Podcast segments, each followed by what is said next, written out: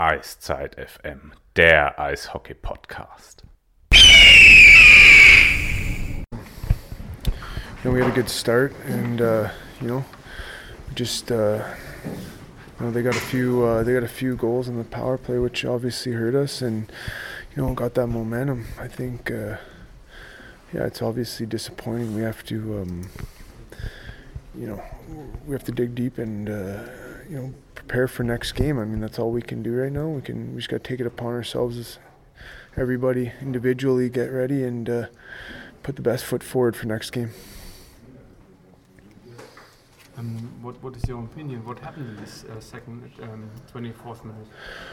Um, I don't know. I think you know that we we had a few penalties. I, I don't I don't know what exactly what happened. I don't I don't I didn't see anything. But uh, as far as you know, when you, you get penalties and they you know they had their their their PP obviously was was working well for them uh, there, and they got they had a, got a few goals. So I think um, you know we're gonna look at that and you know obviously try to fix that on the on the PK part of it on our end.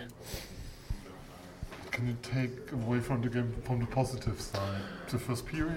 The Yeah, I mean, I, I think I think five on five we were we were really good. I think we, uh, you know, we pushed the pace. We had a lot of chances. We did a lot of good things. Um, but at the end of the day, you know, let's you know we need we need wins here. This is playoffs, so I think uh, you know, again, we can take that away from it. But again, we got to you know um, get ready for next game.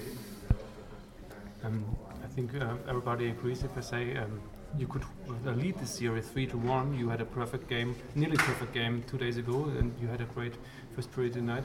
Um, how disappointing is it that uh, now there you're standing with the back on the wall? Yeah, I mean, it's always uh, disappointing. I mean, it'd be it'd be great to, to say right now we're up uh, we're up uh, like two and two in the series, but I mean, uh, that's not the case. So I think we have to. Um, Again, just do the right things to get ready, and yeah, it's it's frustrating, but again, we have to we have to accept what's what's happened the last two games and, and move forward and, and prepare.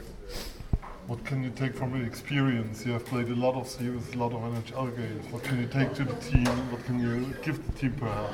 Well, you know, I, I, on personally, I think I can do a lot better. I mean, as my, for myself, I think, you know, but try to maybe I've been in these situations. Maybe just have some, you know, composure and be calming, and you know, I think just to have that calmness and you know, but also have energy, but in the right way. I think we have to direct our energy in the right way.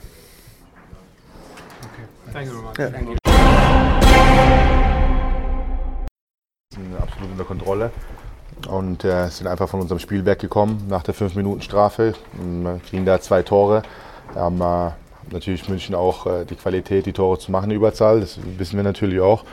Ähm, äh, haben sie gemacht und somit das Spiel gedreht. Und ähm, danach wurde es natürlich schwer, schwierig, ähm, äh, zurück ins Spiel zu kommen.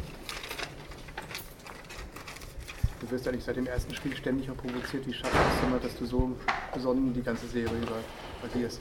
Ja, ich denke, dass ich im, äh, hier, nach, als ich hier nach Mannheim gekommen bin, äh, eine Führungsposition einnehmen will oder wollte. Und äh, ich denke, das ist auch, ähm, ja, warum ich hierher gekommen bin.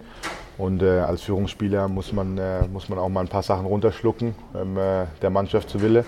Und äh, das versuche ich zu tun. Ich versuche ruhig zu bleiben, cool zu bleiben äh, in einer gewissen Situation, um äh, ähm, ja, einfach Spiele zu gewinnen. Ich denke, dass es mir ganz gut gelungen ist. Ähm, äh, ja, Alles klar, wir wollen uns damit.